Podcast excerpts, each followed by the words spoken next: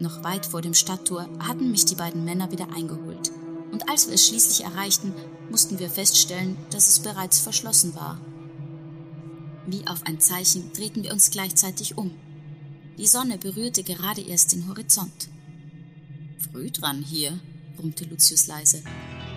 Er trat dicht an das hölzerne Tor, schlug dreimal fest mit der flachen Hand dagegen. Es rührte sich nichts. Lucius trommelte jetzt gegen die Bretterwand. Auf der anderen Seite war weiterhin nichts zu vernehmen. Ich spürte einen Druck in meinem Magen. Meine rechte Hand griff fest in die Mähne des Esels, der mit schnellen Bewegungen seines Schweifs versuchte, die lästige Brut aus der Luft zu vertreiben. Ein drittes Mal pochte Lucius an das Tor, diesmal mit dem schweren Knauf seines Schwertes. Stell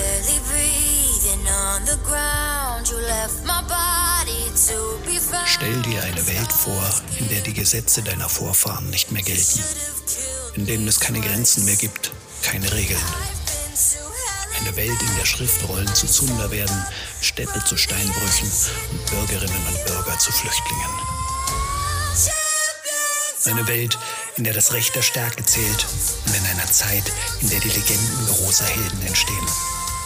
Willkommen in der Welt von Cornicula und Abetonia. Willkommen zu Flug der Krähen, Legenden einer Erzählerin.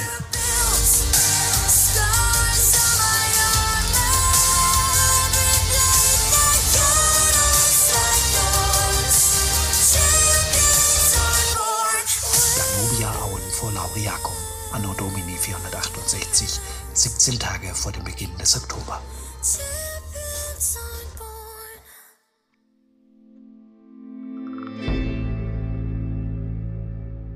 Nicola muss doch hineingekommen sein.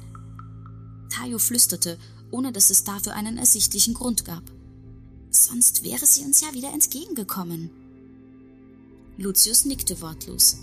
Er steckte sein Schwert weg und holte stattdessen einen ledernen Beutel unter seinem Mantel hervor. Er hielt ihn etwas in die Höhe, schüttelte ihn ein paar Mal. Deutlich war das Klimpern von Münzen zu vernehmen. Wir können bezahlen, rief er jetzt laut in die Richtung des verschlossenen Eingangs. Erneut Stille. Abermals ließ er das Geld klingen. Jetzt endlich hörten wir ein hölzernes Kratzen. Eine kleine Luke öffnete sich etwa auf Brusthöhe links neben dem verriegelten Eingang. Wie viel? Eine Hand kam zum Vorschein. Lucius legte zwei Kupferstücke in die dargebotene Handfläche. Als sie unbewegt herausgestreckt blieb, gab er widerwillig ein drittes hinzu. Die Hand verschwand, die Klappe schloss sich wieder und kurz darauf wurde mit einigem Gerumpel auf der anderen Seite ein Riegel beiseite geschoben und das Tor öffnete sich. Willkommen in Laureacum. Cornicola empfing uns auf der anderen Seite der Pforte mit einer kleinen theatralischen Verbeugung. Schön, dass ihr es geschafft habt, trällerte sie uns entgegen, und in Richtung des Wärters, der sein Tor gleich hinter uns wieder verschloss, raunte sie Habe ich's dir nicht gesagt, es würde sich lohnen, heute ein wenig früher zu schließen? Der Soldat grinste wortlos, drückte ihr im Vorübergehen eine der drei Münzen in die Hand und machte sich daran, sein Tor wieder zu verschließen. Man muss sehen, wo man bleibt. Sie zwinkerte Lucius zu, der sichtlich bemüht war, seine Verdutztheit zu verbergen. Jetzt musste ich lachen. Erleichtert hüpfte ich auf Cornicula zu und drückte ihr spontan einen Kuss auf die Wange. Na, so lange war ich doch gar nicht weg. Sie schüttelte feixend ihre Locken, fasste mich um die Taille und zog mich an sich. Na komm, ich habe uns schon eine hübsche Unterkunft organisiert. Hübsch. Hier. Lucius runzelte die Stirn und zog ein paar Mal hörbar Luft durch die Nase. Das sollte mich wundern. Ja, ja, Harasuis. Cornicula nickte, aber man gewöhnt sich daran. Passt trotzdem auf, wo ihr hintretet.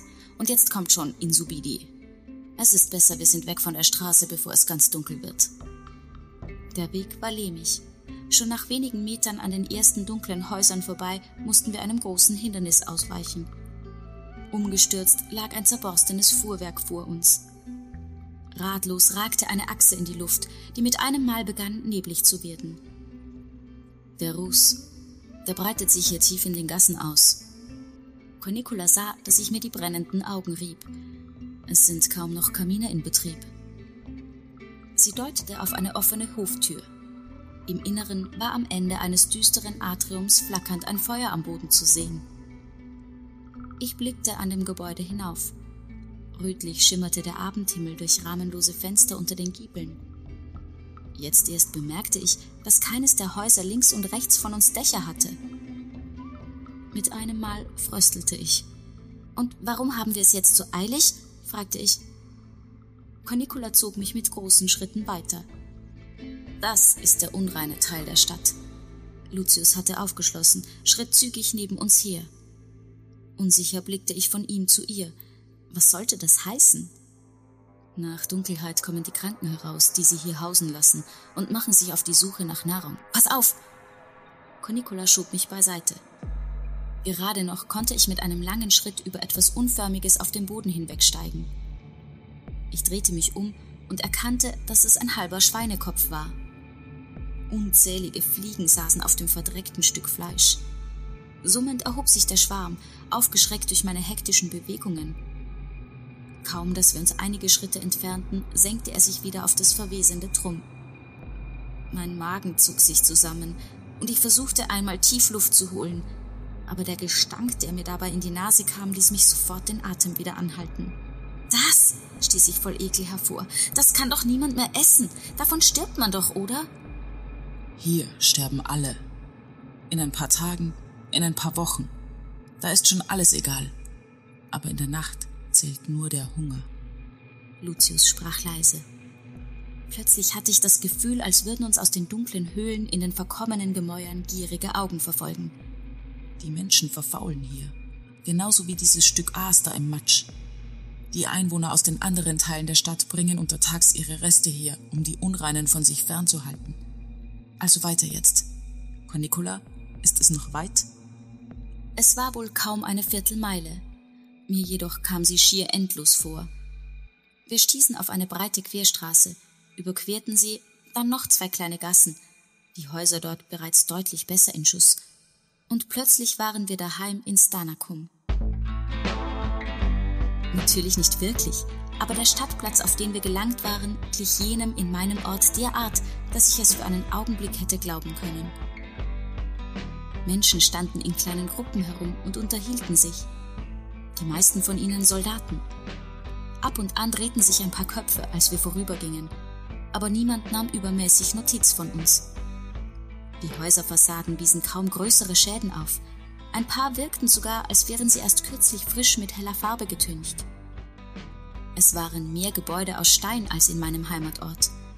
In vielen der offenen Fenster flackerten Lichter, und die Luft kam mir hier nicht nur etwas wärmer vor, sondern es lag auch ein unbestimmter Duft von gebratenem und gebackenem in ihr. Eine Wohltat nach dem bitteren Verwesungsgestank. Langsam entspannte ich mich wieder. Panikula! Mein Blick folgte überrascht der kindlichen Stimme, ein Junge kam uns aus einem der Häuser entgegengelaufen, begleitet von einem riesigen Hund, der ihm beinahe bis zur Brust reichte. Cornicula, da bist du ja endlich. Meine Mutter wartet schon. Sie hat Suppe für euch gemacht. Sind das deine Esel? Der kleine Bursch baute sie vor uns auf und strahlte sie an.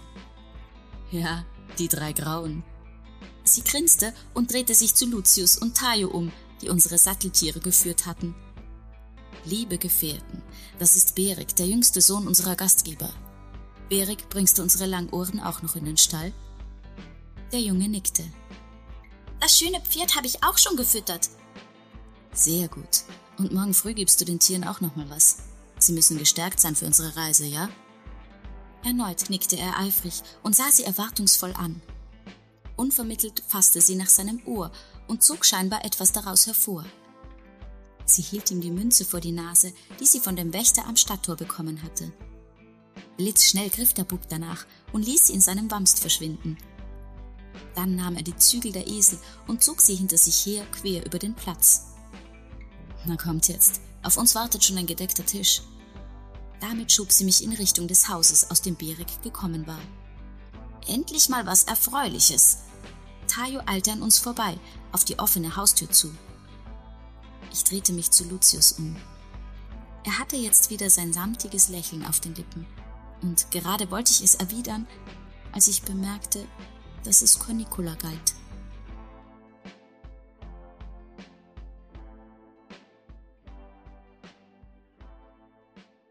Cornicula erzählt. Markus Worte gingen ihm durch den Sinn und fast verfluchte er seinen voreiligen Eifer. Es war ihm nie daran gelegen, den Gang der Geschichte zu beeinflussen. So wie beim Durchqueren eines Flusses, wo es stets besser war, die Strömung zu nutzen, als im Kampf gegen sie seine Kraft zu verschwenden. So wie er durch jedes noch so reißende Gewässer jederzeit zwischen den Ufern wählen konnte, so war er immer ein Pendler zwischen den Reichen gewesen. Dass er sich nun für die eine und gegen die andere entscheiden sollte, erschien ihm geradezu unerträglich. Und er spielte ernsthaft mit dem Gedanken, ob er nicht einfach auf seine Verfolger warten und ihnen kampflos zurückgeben sollte, weswegen sie ihn verfolgten aber ihm war natürlich klar, dass sie ihn dennoch töten würden. Sie würden es nicht riskieren, dass er von seinen Erlebnissen berichtete. Ihre versteckte Stadt im Berg wäre bald von Armeen umzingelt. Er seufzte und blinzelte in die untergehende Sonne. Gerade waren sie aus einem langen Waldstück herausgetreten. Vor ihnen lag eine spärlich begrünte Fläche, links begrenzt von der Uferböschung, rechts von einer flachen Hügelkette bewachsen nur von einigen struppigen Büschen, die jedoch im letzten Licht des Tages wie kleine Feuerbälle leuchteten. Für wenige Augenblicke verschwanden Regenius düstere Gedanken und er betrachtete versonnen das friedliche Bild vor sich. Plötzlich fiel ihm auf, dass sich etliche der leuchtenden Kugeln bewegten. Er kniff die Augen zusammen und jetzt erst erkannte er, dass dort eine Herde Schafe über die sanften Hänge verteilt graste.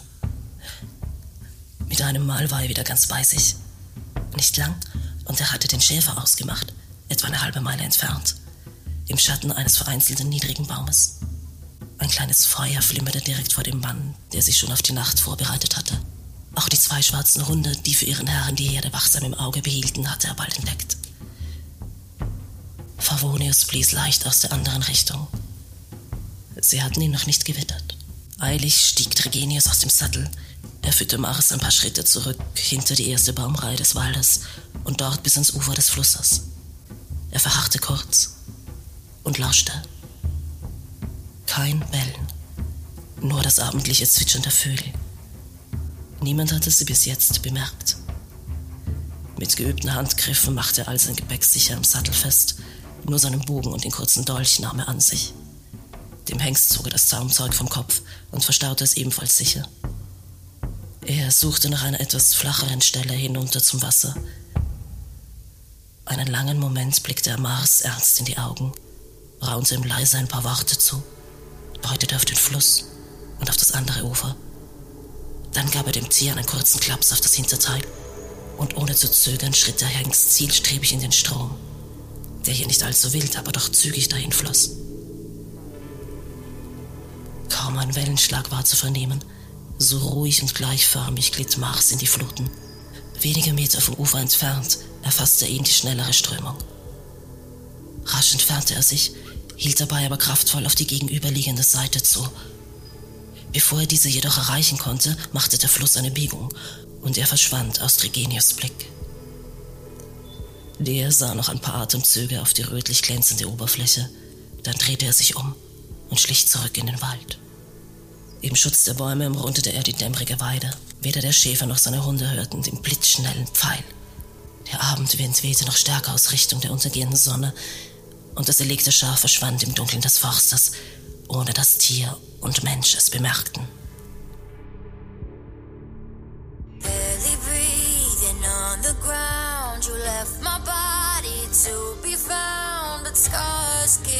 You should have killed me twice.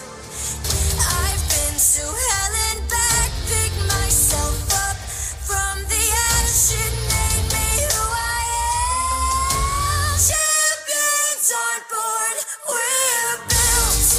Flug der Krähen, Legenden einer Erzählerin.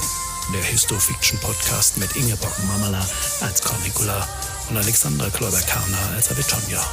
Buchregie und Produktion Daniel Karenson.